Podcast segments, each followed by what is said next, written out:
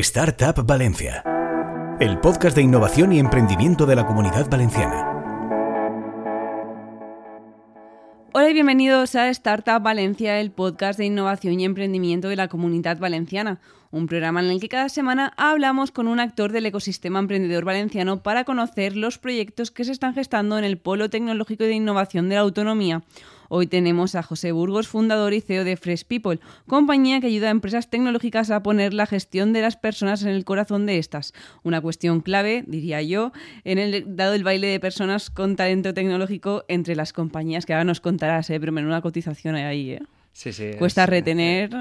cuesta, bueno, cuesta retener, cuesta fidelizar, cuesta gestionar, cuesta acompañar pero es precioso ¿no? que estemos retomando y dándole el protagonismo que se merece a lo más bonito que es las personas que forman parte de las organizaciones. Pero esta reflexión no te va a librar de la pregunta que más te gusta, que es cuéntanos qué es Fresh People. Pues es una, es una buena pregunta porque estamos, yo creo que estamos aún descubriendo qué somos nosotros mismos, pero es cierto que a mí me gusta decir que somos un, en la época del software as a service, nosotros somos un service as a software. ¿Qué significa esto? Que somos capaces de ofrecer servicios que de forma muy rápida generan impacto en las compañías, ya sean a través de trabajar contigo la cultura de tu organización, tu marco de desarrollo del talento, fichar a las personas que encajen con la cultura o el movimiento de tu empresa o de tu equipo, pero además te damos la posibilidad de que todo esto que has construido con nosotros lo puedas escalar y digitalizar a través de nuestro software para que no solo cuando hayas trabajado con nosotros, sino meses y años después sigas manteniendo la potencia de ese, de ese impacto en el día a día. Ahora vamos a entrar más en profundidad en qué hacéis y en qué consiste ese software, pero ¿por qué nace Fresh People? ¿no? ¿Qué te mueve a ti a avanzar en esto de los recursos humanos? Pues yo siempre digo lo mismo, porque al final es una realidad. Em, mi abuelo fue de los primeros directores de recursos humanos que hubo en España y para mí es un referente, es la persona que vi, ¿no? Que intentaba hacer las cosas de una manera distinta, que realmente no se confirmaba, no se conformaba con unos patrones de lo que era la gestión de, personas en los años 60 y siempre intento innovar. Entonces yo siempre digo que Fresh People es intentar seguir sus huellas, que, que son grandes y son profundas, pero creo que estamos en el camino adecuado. Entonces ese fue, el, ese fue el motivo por el que iniciamos. Nos dimos cuenta de que se habla mucho de producto, de marketing, de ventas, de tecnología, pero detrás de todo eso siempre lo que hay es un reto de gestión de personas. Y sobre eso prácticamente no se hablaba eh, hasta, hasta hace muy pocos años, ¿no? Entonces nosotros dijimos, ostras, no hay una voz autorizada hablando de esto, no hay nadie que esté hablando de cómo la gestión de personas impacta de verdad en los negocios y cómo debería ser una buena manera de hacerlo pues vamos a ser nosotros los que lo hagamos en colaboración con aquellas empresas que confíen en nuestra manera de hacer. ¿Cómo atraéis a los clientes? ¿Vais a buscarlos vosotros o llegan a vosotros en busca de soluciones? Nosotros hemos crecido gracias a referencias, a clientes contentos, nosotros llamamos partners a nuestros clientes, pero partners contentos, compañeros de viaje contentos que nos recomiendan a otros compañeros de viaje. Entonces, durante los últimos años ha sido así. Ahora sí que es cierto que diría que el 70-75% de nuestro negocio viene sobre ese tipo de referencias y el restante viene a través de canales de marketing.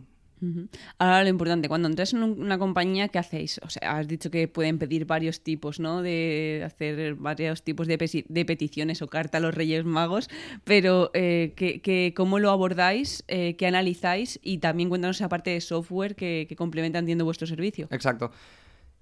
Lo primero que hacemos es escuchar que es lo que la herramienta clave cuando hablamos de gestión de personas. Es entender qué retos tiene la organización, tanto a nivel de negocio como a, nivel de contexto humano. Cuando tenemos eso claro, nosotros tenemos una serie de módulos que son los que trabajamos con los clientes. Nosotros no ponemos soluciones precocinadas, sino que hacemos es, tenemos una metodología que nos permite co-crear esas soluciones con los clientes, ¿no? principalmente en cuatro eh, focos principales, que es la cultura de la organización, la estructura, el desarrollo y el liderazgo de la organización, cómo ayudamos a que las personas puedan evolucionar dentro de la empresa y cómo esos líderes o managers de la empresa se convierten en las personas que realmente sus equipos necesitan que sean y cómo establecemos sistemas de objetivos mucho más ágiles que lo que viene dominando durante el siglo XX. Eso es lo que hacemos, ¿no? Entonces, cuando entendemos muy bien qué es lo que necesita la organización, empezamos con uno de esos planteamientos, con uno de esos retos y desde ahí vamos construyendo con la organización. En paralelo, em, bueno, hay servicios puente que están entre lo que sería el servicio y lo que sería el software, pero lo que tenemos es nuestro Talent Booster. Nuestro, nuestro software lo que permite es que aquello que hemos construido a nivel de cultura, a nivel de desarrollo del talento, a nivel de objetivos, con las personas y que las personas ya están utilizando y que tienen ese sentimiento de, ostras, eh, soy mejor profesional y tengo mejor equipo y sé mejor negocio gracias a gestionar mejor mi equipo, que eso no se quede simplemente en un hábito, sino que tengan una manera de digitalizarlo y de poder hacerlo crecer, ¿no? De hecho, nuestro Talent Booster, por ejemplo, es capaz a día de hoy de hasta recomendarte, según el tipo de persona y cómo ha ido evolucionando esa persona, cómo trabajar planes de acción con esa persona, cómo gestionar esa persona para que pueda disfrutar el máximo durante su experiencia en la empresa y además pueda rendir al, mejor nivel. Claro, eh, habéis tenido grandes clientes y tenéis, imagino, no sé si nos puedes dar algunos ejemplos de quiénes son estos clientes. Sí, sí, nosotros tenemos como tres tipologías de clientes muy, muy diferenciales. Eh, la primera son startups, que allí, pues bueno, la verdad es que tenemos grandes referentes en, Valencia, ¿no? Con Internext, Trazable. Bueno, es que me, los, me dejaría un montón, ¿no? Si, si empiezo a nombrarlos, pero la verdad es que tenemos un montón de, de referentes en el ecosistema de startup, Sesame, etcétera, que son, son clientes nuestros. Luego tenemos un segundo tipo de cliente que son pymes o empresas que están en fase de digitalización, que bueno, pues ahí pues, eh, fin, por ejemplo, pues empresas con más de 60 años de trayectoria, ¿no? Como podría ser un grupo Mazo o ese tipo de compañías que están dando un paso adelante en la en la digitalización no solo de sus procesos, sino también de su gestión de personas, que es de lo que va esto. Y luego tenemos eh, ese tercer grupo donde conviven eh, scale-ups, grandes empresas tecnológicas, y em, corporaciones. ¿no? Y ahí tenemos desde scale-ups internacionales como Clarity, que, probablemente sea una de las más punteras ¿no? en, España por, por, el tipo de tecnología que utilizan, etcétera, y corporaciones pues como puede ser la Liga, Inditex, etcétera que es fuerte pensar a qué acude a ti Inditex, ¿no? ¿A qué tipo, no sé, propone algún ejemplo de Inditex o cualquier otra que te puedas mojar, que yo sé a veces que esto de los acuerdos de confidencialidad eh, es difícil, pero no sé si nos puedes dar un caso práctico para que la gente visualice qué podéis hacer por ellos. El gran reto que encontramos en cualquier eh, organización grande es cómo ayudamos a que los managers puedan hacer realmente bien su trabajo. Em, hemos hablado mucho, se habla mucho de que los managers tienen una gran parte de su trabajo que es la gestión del equipo.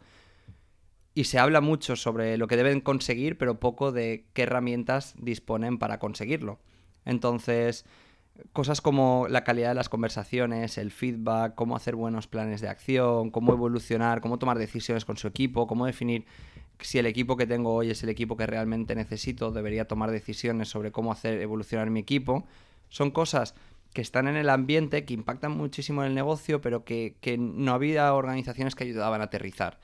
Nosotros con esta propuesta en la que a través de la fase de servicio, la fase de impacto, creamos un, un marco para construir todo esto, luego formamos y guiamos a esos líderes para que lo puedan hacer y luego les damos una herramienta para que lo puedan hacer de forma habitual en el tiempo y que no sea una gran carga cognitiva para ellos poder hacerlo, pues estamos consiguiendo entrar en, en bastantes corporaciones con esta, con esta necesidad, que es al final una necesidad que luego se va repitiendo en un montón de compañías. ¿Estaban los managers eh, de las empresas, bueno, iba a decir españolas, valencianas, las que vosotros habéis tanteado, eh, poco formados en este sentido, porque no conoceremos pocos casos en los que dices, me han puesto un manager que ha ascendido del puesto de abajo y no tiene ni idea en principio al final de liderar equipos, ¿no? Porque lo han puesto porque era mejor igual en lo suyo, pero porque lleva más tiempo, pero no tiene claro cómo es eso de abordar un equipo. Pues yo creo que en general en, en el mundo estamos poco preparados para gestionar personas, porque evidentemente no es fácil. Probablemente sea lo más difícil. Cuando tú a personas que han tenido una trayectoria larga montando, dirigiendo empresas, les preguntas qué ha sido lo más duro, todos repetitivamente te dicen lo mismo, la gestión de personas. Entonces, porque nadie nos enseña a hacerlo. Evidentemente, cuando tú pasas de una posición individual a una posición de guía colectivo, ¿no? Como puede ser un manager, pues te encuentras con que hay un montón de carencias que nadie te ha ayudado a trabajar sobre ellas, que, que están impactando en tu día a día constantemente.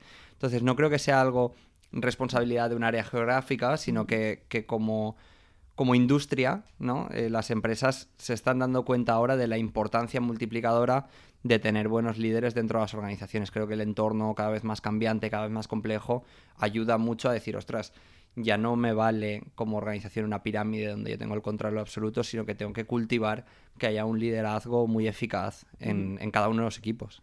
Nombrando a uno de tus clientes, eh, a Albert Soriano, recuerdo que decía un día, eh, en el 90% de las, no sé si será tanto, ¿no? Pero de las personas que se van de una empresa es por su manager. Sí, las, yo siempre digo, y cuando haces pues conferencias con directores y directores generales, CEOs, etcétera, yo siempre digo lo mismo, digo, la gente sale de las empresas por los managers, vuestros managers. Con lo cual la responsabilidad final es vuestra. Sí, estoy bastante de acuerdo con Albert, que además es un crack, en que, en que ahí reside gran, gran parte de la responsabilidad. Pero no olvidemos que al final eh, las empresas tienen los equipos que se merecen. Y eso significa que si tú como director o directora de la compañía eh, no estás trabajando para que tu management sea mejor management, es tu responsabilidad no es responsabilidad de esos managers que al final quizás en su día a día bastante tienen con sobrevivir a, la ola de carga de trabajo diario. Claro, hablabas por ejemplo del plan de acción. ¿Cuáles son las principales carencias ¿no? de los managers eh, que vosotros podéis ver? Visión estratégica y cómo linkar la visión estratégica de negocio con la visión estratégica de la gestión de personas. Capacidad para descubrir cuál es su estilo de liderazgo y el estilo de liderazgo que les funciona. Calidad de las conversaciones. Cuesta tener esa capacidad de guiar buenas conversaciones que definen planes de acción, que hacen que la gente evolucione, cambie y tal. Y, en, último, en último lugar pondría, no por ser menos importante, pero la gestión emocional. Eh, un, líder, una líder, cualquier persona, todos en general, ¿no? Y creo que cada vez se está hablando más de esto, pero cuando además em, tienes impacto en, en otros equipos, está clarísimo que ser capaz de gestionar tus propias emociones y también eh, guiar en la gestión de sus emociones a otras personas es fundamental. Em, ¿Cuál es? O sea, estabas hablando antes de la cultura de empresa, hoy me viene todo el mundo a la mente. Me estaba hablando de una entrevista con Álvaro Verdoy de Sales Layer, que decía también que al final cuando escalas, uno de los problemas es la cultura empresarial y que una persona que difiera de esa cultura te puede eh, enturbiar todo un ambiente de un equipo. Claro que sí. Eh, entonces, cómo, eh, cuál es el secreto ¿no? para escalar con esa cultura todos a una. Tiene que ser la persona que entrevista, o sea, localizar que eso encaja en la cultura. No sé, yo siempre me pregunto esto. Es una, muy, es una muy buena pregunta y además es de lo que estamos hablando nosotros todo el día, o sea que me encanta. Piensa que cuando ¿no? Porque habrá mucha gente que diga, bueno, están hablando de escalar empresas, tal, no sé qué. ¿Por qué, no? Porque en las startups eh, todo esto toma tanta relevancia? Al final es como si fueses con una moto a 300 por hora cualquier piedra en la carretera puede hacer que salgas disparado ah, y que las consecuencias sean fatales. Con lo cual, la cultura puede ser un camino de un montón de piedras en esa carretera o no que te esté limpiando constantemente la carretera. Entonces eso es lo fundamental, entender que evidentemente, sobre todo o más encima en empresas de rápido crecimiento, una cultura potente, fuerte, clara desde el inicio es fundamental. ¿Cómo se puede, qué pasa, ¿no? ¿Cómo se puede trabajar esto y dónde se rompe, ¿no? Tú lo has, dicho súper bien, para, el inicio está en la contratación. Muchas veces contratamos por lo que se ve, pero lo que acaba marcando el impacto de esa persona dentro de la compañía es lo que no se ve. Es decir, contratamos porque ha tenido una experiencia previa o porque, ha tenido un currículum maravilloso, pero no pensamos si está en el momento vital, si encaja con los intereses que tiene la empresa, si la forma de ver el mundo de esa persona, si lo que esa persona valora es lo mismo que valoramos dentro de la organización. Eso es lo fundamental. Cuando pasamos la fase de contratación, nos vamos a la siguiente fase, que es la de onboarding de estas personas dentro de la organización. Muchas veces ahí abandonamos a la gente por fruto del día a día, ¿no? Bueno, ya estás dentro de la compañía, ten tu ordenador, tal, venga, va a currar. La realidad es que nosotros hemos detectado que en los 90 días posteriores a la contratación, ser capaces de seguir incentivando, fomentando, incluso recordando cuál es la forma de comportarse que tiene sentido dentro de esta organización es fundamental. Y de hecho yo lo he vivido en el pasado, que tú tienes equipos que quizás se comportan de una manera que no es lo que buscas, contratas a gente que en teoría trae una serie de comportamientos muy concretos que son los que tú estás buscando y tres meses después actúa exactamente igual que la gente que ya estaba en ese equipo previamente. ¿Por qué? Porque evidentemente la fuerza de grupo impacta, pero además porque tú no has hecho el trabajo de recordar constantemente cuál es el camino y hacia dónde va la organización a nivel de comportamientos básicos que, vienen impactados por esos valores. Una vez hemos hablado de reclutamiento, de aparte de hiring, de selección, y de la parte de onboarding, ¿no? de la internalización, de la socialización de, de esas nuevas personas, nos vamos a la gestión del equipo. Si tú dentro de tu gestión diaria con los managers o líderes de la organización no hay un componente de cultura que se habla de cómo tú te relacionas con la cultura de la organización, qué te parece bien, qué no te parece bien, cómo te alineas, qué comportamientos se esperan de ti, qué comportamientos se esperan de ti si es una persona que tienes tres años de experiencia versus una persona que tiene siete años de experiencia dentro de la compañía y que es líder y gestiona un equipo. Si no se habla sobre eso, acabas cometiendo errores como, tú, como los que tú decías, que acabas promocionando a gente que igual no tienen ningún alineamiento con la cultura que tú quieres tener en tu empresa. Entonces, si tú haces líder a una persona que tiene una forma, unos valores, una forma de entender la realidad del trabajo de una manera distinta a lo que tú quieres ser como empresa, todo ese equipo acabará estando guiado hacia lo que esa persona valora, con lo cual vas a empezar a tener muchísimas disonancias dentro de la organización. Esto es fundamental. Aquí es donde, donde se rompe el invento. Aquí, ¿vale? Entonces, es cierto que en la contratación y en el onboarding hay que ser muy cuidadoso, pero donde se suele romper el invento es justo en esta parte. Claro, o sea, precisamente ya está, pensaba en equipos de tecnológicas, por ejemplo, eh, cuando al CTO normalmente por lo que yo he podido ver, promocionan ¿no? a la persona que más sabe, pues igual de la tecnología concreta que están utilizando en esa compañía o del sistema o lo que sea. Y es verdad que a veces, igual el manager no tiene que ser alguien que sea súper experto en dicha tecnología, ¿no? Sino alguien más que sepa cohesionar o lo que tú dices, eh, que todos actúen de la manera que la empresa le interesa y con los valores que le interesan. No sé si esto va por ahí o no. Pero va por ahí tanto como que esto es más antiguo que antiguo. Que esto que parece que estamos descubriendo la rueda cuando contamos estas cosas, es que cuando yo digo que mi abuelo ya hacía cosas que hoy simplemente tenemos que asentar y repetir, es que hace 60 años ya se tenía claro que el mejor vendedor no era el mejor líder de ventas. Em, cuando escalas una compañía, ¿puedes llevarla a la ruina? Quiero decir, eh, vemos procesos, o sea, como tú decías, las startups llega un momento que al principio tienen que acelerar pues para que la competencia no te pase y tal. No sé si en este proceso de escalado de la empresa de trabajadores puedes acabar mm, por tumbar toda tu compañía por no hacerlo bien. Un poco al hilo de lo que estábamos hablando. Yo creo que las organizaciones no mueren por falta de capital, mueren por falta de capacidad de alinear propósito, procesos y personas que ahí, eh, pensando en los nuevos contextos también, con el teletrabajo, em, ¿cómo se hace esta gestión? O sea, porque yo me imagino a empresas que teletrabajan al completo, ¿cómo se transmite esa cultura? ¿no? Porque yo, eso, a, a, priori puede parecer un poco más difícil. Estaba también además pensando, oh, es que estoy inspirada, ¿eh? en el libro este de, de 0 a 1 de Peter sí, Thiel. exacto, En el que em, era este bueno, no me acuerdo, pero que eh, al final los control, o sea, el control del teletrabajo eh, ¿Cómo lo, ¿Cómo lo haces? ¿no? Porque ¿cómo gestionas a todo, a todo el mundo y le instauras, le esa cultura de empresa en la distancia, vamos? Volvemos a lo mismo, ¿eh? Esto es pura cultura. Por ejemplo, la palabra control, a, mí es una palabra que, por ejemplo, si lo dices en Fresh, te van a mirar raro. Va a decir que dice. vas, a, parecer un marciano, porque es una palabra que está muy lejos de la, de la cultura de, la organización. Nosotros em, somos un. Es que es lo que te digo, por ejemplo, en nuestro caso somos un equipo muy exigente, con unos objetivos muy ambiciosos, con, con muchísima autonomía. Entonces, si tú no generas impacto, que es uno de los valores, que es eh, generar impacto, es un valor como tal en Fresh, ¿no? Si tú no generas impacto, pues entonces no, no, no puedes estar aquí, ¿no? Entonces, primero es eso, tener muy claro cuál es la cultura que tienes y, que realmente pienses que eso es lo que va a definir lo que, el tipo de proceso que hagas a cualquier nivel. A partir de ahí, si trabajas en remoto, pues es cierto que tienes que forzar que ciertas cosas sucedan porque de forma orgánica no suceden. Entonces tú en el, en el contexto presencial, cuando querías descubrir cómo, cómo era una organización, la cultura de verdad, había dos sitios donde la podías descubrir, que era el parking y la máquina de café quién se va con quién, el coche, tal y cual. Eso hace mucho y quién, quién toma café con quién. Entonces ahí em, descubrías cuál era la cultura, incluso si tú formabas parte de eso podías influir ¿no? en la cultura. Y las organizaciones trabajaban mucho para que hubiese mucha gente ¿no? más alineada, para que todas esas conversaciones cada vez estuviesen más alineadas con lo que la organización quería ser. Cuando nos vamos en remoto nos damos cuenta de que estás a un clic de distancia de las personas para bien y para mal. Es decir, tú puedes tener una conversación dura y cierras y se acabó y puedes abrir una conversación dando un clic también.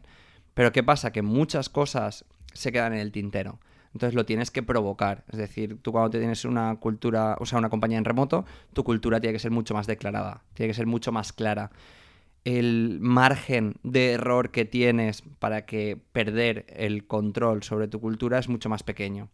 Entonces, eh, sabes que tienes mucha más responsabilidad. O sea, al final, porque la cultura va a existir. O si no la gestionas, será un accidente. Pero si la gestionas, pues la podrás guiar, pero va a estar siempre.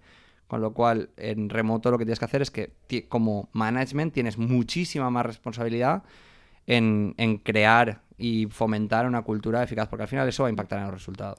Claro, totalmente. Me lo he inventado. No quería decir de cero uno de Peter Thiel, que os lo recomendamos, porque estaba muy chulo, sino que estaba pensando en el empieza por el porqué de Simon Sinek, en el que habla de los mercenarios del salario, porque es verdad que el sector tecnológico es un lugar en el que es muy fácil, y más con el teletrabajo, cambiarse de compañía, decir, bueno, pues me pagas 3.000 euros al mes, 3.500, 4.000.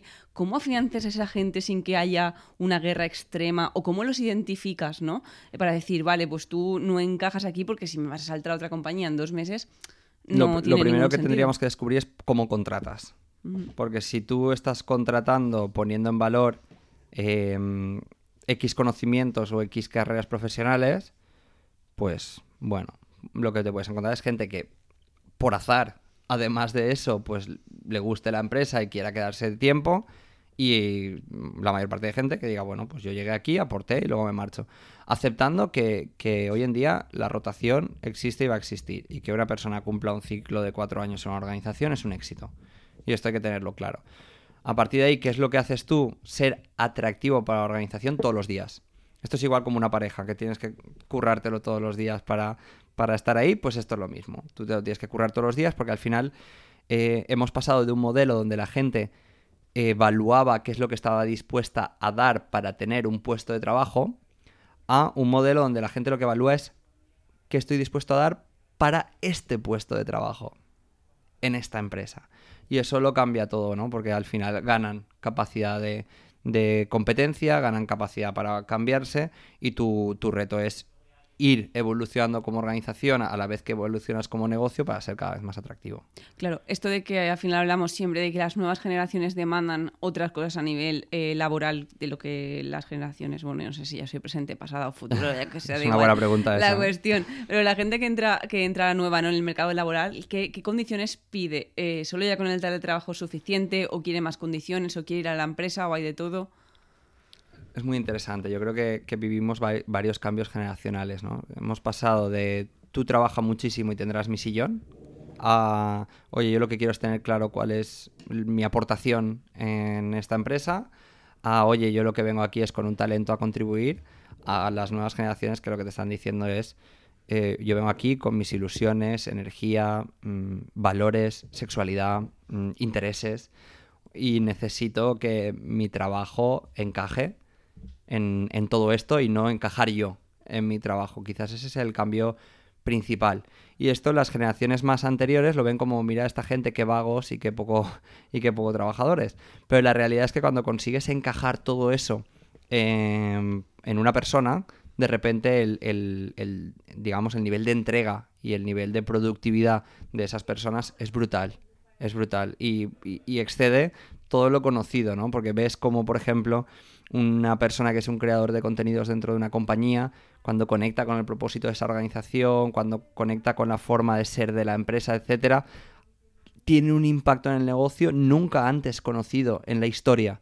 Porque puede que se convierta incluso en la imagen, la cara, la amiga de un montón de personas que están al otro lado comprando tus productos. Y eso es algo que no tiene, no tiene parangón en la historia. Y hay rentabilidad ahí, hay muchísima. Pero la pregunta es, ¿Se puede plantear que queremos resultados del siglo XXI como esos con gestiones del siglo XIX? Pues no. Te tienes que plantear que con estas personas, pues a cambio tienes que gestionar de otra manera. Totalmente. Eh, esto pasa, em, por, por ejemplo, por lo que hablamos del teletrabajo, ¿no? Dar flexibilidad a, la, o sea, a los trabajadores. No sé si al final 100% remoto siempre, o 50%, depende de la cultura de la empresa, o se define un poco cómo funciona, cómo, cómo marcar esto, ¿no? Dependerá del tipo de negocio, dependerá del tipo de cultura. Yo estoy dispuesto a decir que no hay ningún modelo que sea 100% bueno. O sea, 100% presencial me parece poco interesante. 100% remoto tiene una serie de retos brutales, brutales que, que, aún están por descubrir porque ahora nos encontramos con la dicotomía de qué es remoto y qué es nomadismo, que no es lo mismo ni tiene el mismo impacto. Eh, los modelos híbridos tienen otro tipo de problemas gigantes porque la gente que está en la oficina se entera de unas cosas, la gente que no está otras. Con lo cual, no hay un modelo eh, bueno. La pregunta es, para tu, la naturaleza de tu negocio, ¿qué necesitas? Entonces nosotros, por ejemplo, en Fresque tenemos muy claro que queremos al mejor talento que podamos pagar, pues no, no entra a la ecuación el lugar. Pues si estás en Valencia, genial, porque eh, nos veremos mucho. Si, si, estás en Madrid o en, en, Barcelona tenemos oficinas también, pero si estás en Madrid o en Coruña, pues te veremos mucho de cintura para arriba, pero de cintura para abajo pues menos. Claro, es que vosotros habéis desarrollado vuestro software. ¿Qué papel tiene la tecnología en esta retención del talento? Pensaba, por ejemplo, en favorecer la comunicación eh, con los trabajadores, ¿no? que al final tengan acceso, eh, pues yo qué sé, a me lo invento, desde que sus compañeros están de vacaciones o no están de vacaciones, a las comunicaciones de la empresa, que a veces son, unos se enteran, otros no. Un poco esto, ¿en qué ayuda ¿no? esa retención del talento y de que la persona se sienta más integrada en la compañía incluso? Hay dos niveles. El nivel básico es la digitalización de procesos. Tú lo has dicho, pues que si vacaciones, que si tal cual, todo eso que estaba en, en hojas de papel, lo digitalizamos y encima hay gente brutal como como Albert, ¿no? Pensando, Albert Timajo, pensando en, y encima cómo lo hago lo más atractivo posible. Genial. Eso es nivel 1. Y luego está el nivel 2 y es cómo reduzco de carga cognitiva a los líderes de la organización para que puedan ser mejores líderes, ¿no?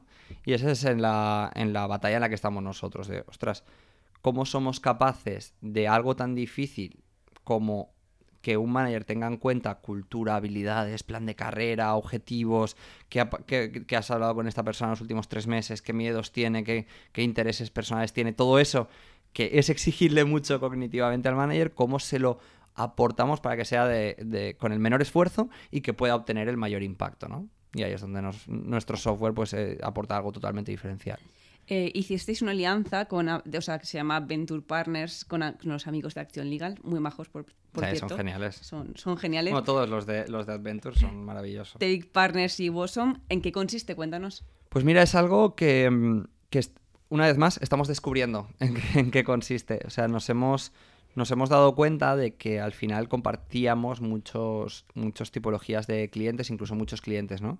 Y que muchas veces, eh, hablando con ellos de gestión de personas, acababas hablando de finanzas o de legal o de tecnología. Entonces, y además nosotros, pues en paralelo nos íbamos conociendo y íbamos contratándonos los unos a los otros en muchas cosas. Entonces, al final dijimos, oye, ¿cómo podemos empezar a iniciar una vía de colaboración que provoque que nosotros tengamos que hablar más sobre lo que más nos preocupan, que son los problemas y los retos de nuestros clientes? Y así es como nació. Entonces, a partir de ahí, hemos empezado por algo muy básico, que es, oye, pues si tú eres cliente de uno de, uno de ellos, puedes eh, ser cliente con ventajas de otros de ellos, pero eso es la base. Ahora estamos explorando mucho en, bueno, cómo el que nosotros estemos más juntos le hace más la vida más fácil al cliente. Llegamos ya a la parte final de esta entrevista porque el tiempo pasa muy rápido. ¿Qué objetivos tenéis en Fresh People para 2023? Disfrutar del camino, número uno y más importante, que el equipo disfrute del camino. Creo que eso es lo, más difícil y lo más importante. Eh, afianzar nuestro crecimiento en Estados Unidos sería el objetivo número dos, junto con el crecimiento de, la, de la aportación al negocio de la pata del software, que actualmente es el 20% de la facturación de la compañía. Y a nivel global diría que seguir enamorando a nuestros clientes para seguir un poco en la dinámica de casi triplicar este año la, facturación. Sería, sería bastante interesante. Hicimos un por 8 nuestro, nuestro segundo año, hicimos un por 3 en este, este, este, pasado tercer año de compañía. Sería maravilloso llegar a, los, a los 3 millones y pico de facturación. Me he enrollado yo tranquilamente hoy hablando de recursos humanos, pero te voy a hacer las preguntas que ahora estaba pensando que el modelo de negocio, claro, pasa tanto por el software como por el servicio. Sí, exacto, es, bastante diferencial. Porque lo que la gente conoce cuando piensa en una empresa de recursos humanos es una empresa de reclutamiento, una empresa consultoría o una empresa de software o una consultora que se ha montado un software para intentar eh, metérselo con calzador a todos sus clientes. Pero no piensan en una, en una empresa cuyo servicio y software están creciendo de la mano ¿no? y aportándose valor uno al otro. Lo que pasa es que, claro, con una cosa tan concreta como la gestión del talento, donde todos los softwares masivos de, gestión de personas enfocados a la gestión de talento tienen un problema y es el compromiso de la gente con el propio software, porque no lo usan, porque no le ven el valor, porque, no porque los softwares no cambian hábitos, no cambian mentalidades. Y ahí es donde desde nuestra parte de impacto, desde nuestra parte de servicio, ayudamos a hacer todo ese cambio y ya vivimos con esa mentalidad en el software. Claro, hablabas también del mercado de Estados Unidos. ¿En qué mercado estáis actualmente? Nosotros tenemos una pequeña, pequeñísima oficina en, Miami. Entonces, Miami es un poco la, base por toda la explosión de startups. También desde Startup Valencia se ha empujado mucho. Nosotros ya habíamos ido eh, varias veces, ya teníamos un acuerdo con Endeavor en Miami, pero fuimos con la misión de Miami, la primera misión, volvemos en esta. Pero bueno, vamos recurrentemente. Yo he estado hace, hace un mes, he estado, he estado bastante tiempo allí vamos cada tres meses estamos allí, ¿no? Y, allí tenemos bastante, bastante oportunidad de crecimiento, pero bueno, tenemos clientes en Nueva York, tenemos clientes en Dallas, tenemos clientes en Miami. Entonces, al final, es cierto que mm, nosotros entendemos que una vez cada vez vas conociendo más el mercado, hay muchos nodos, pero como, como en España, ¿no? Pues comunidades de emprendedores que se conocen unos a otros, se van recomendando. Y ahí es donde, ahí es donde entendemos que podemos aportar valor. Pues para ir terminando, eh, no sé, tres consejos sobre recursos humanos en la compañía que no sean... Eh, Contratar Fresh People. ese me parece bien. Te iba a decir el de la cultura empresarial, ¿no? Que ese ya lo sabemos. Eh, no sé, un par más. Depende del estadio. Pero entiendo que hablamos para empresas que, que tienen una antigüedad de 3, 4 años, ¿no? Y están en fase de crecimiento. Para mí es eh, contratar lento y despedir rápido. Yo creo que hay que ser mm, muy claros en contratar muy bien. Y luego cuando hablo de despedir rápido, no se tiene que malentender por despedir mal. Lo que pasa es que necesitas buenos sistemas de gestión de personas para guiar a la gente, ayudarla, acompañarla, marcar objetivos y luego tomar decisiones, que es súper importante. Em, el segundo consejo que yo digo siempre es que donde no tengas seniority, contrátala. Mm, estoy cansado de ver eh, organizaciones que no tienen experiencia en el área de, no sé, pues de gestión de personas o de finanzas o de operaciones y contratan gente con muy poca experiencia porque es lo que pueden pagar. Más vale la pena que te busques un partner que te acompañe que que tengas delegado al 100% un área en algo que tú no controlas, ¿no? Y eso serían dos pero quizás... Esa es la de contrata Fresh People. Ahí podemos meter. claro, has hecho, hecho yo la traducción. Exacto. Y la, y la tercera, y quizá la más importante, para mí es em, huir de la épica. Es decir, cada vez vemos más cómo la gestión de personas durante mucho tiempo se ha convertido en, no, pues esta persona sí va a ir y he conseguido que se quede, o, o eh, que en el momento de la performance review quieres solucionar todo lo que ha pasado durante un año con una persona y en la revisión salarial, no sé qué. Huir de la épica, de los grandes momentos y entender que la gestión de personas es algo diario. Entonces, eh, nosotros somos mucho más fans, como dice mi amiga Imaginer, de la claridad versus la épica, ¿no? Entonces, que empecemos a darnos cuenta que al final, y hay ejemplos muy claros, ¿eh? pero que la gestión de personas es un hábito. Igual como tú no te sientas una vez al año con tu pareja para, o con tu hermano en Navidad para decir, oye, ¿cómo nos llevamos? Sino que es algo que construyes constantemente. O igual que si ves a un familiar cruzar la calle y que lo va a atropellar un coche, no te esperas a la cena de Navidad para decirle que lo van a atropellar, sino que le das ese feedback en ese momento, pues tenemos que hacer igual con la gestión de personas. Ir dándonos cuenta de que esto es un trabajo de contacto diario. Pues esperemos que muchas empresas escuchen este podcast eh, pues, por nuestra salud mental de todos los que estamos, los, los, que nos están oyendo. Nada, muchísimas gracias, José. Yo creo que ha sido súper interesante este repaso, ¿no? Por esa parte de recursos humanos que parece muy obvia la mayoría de veces, pero que es la que menos se tiene en cuenta, hay que decirlo. Total, si es que es muy fácil. Lo que pasa es que hay que hacerlo todos los días y eso ya no es tan fácil. Exacto.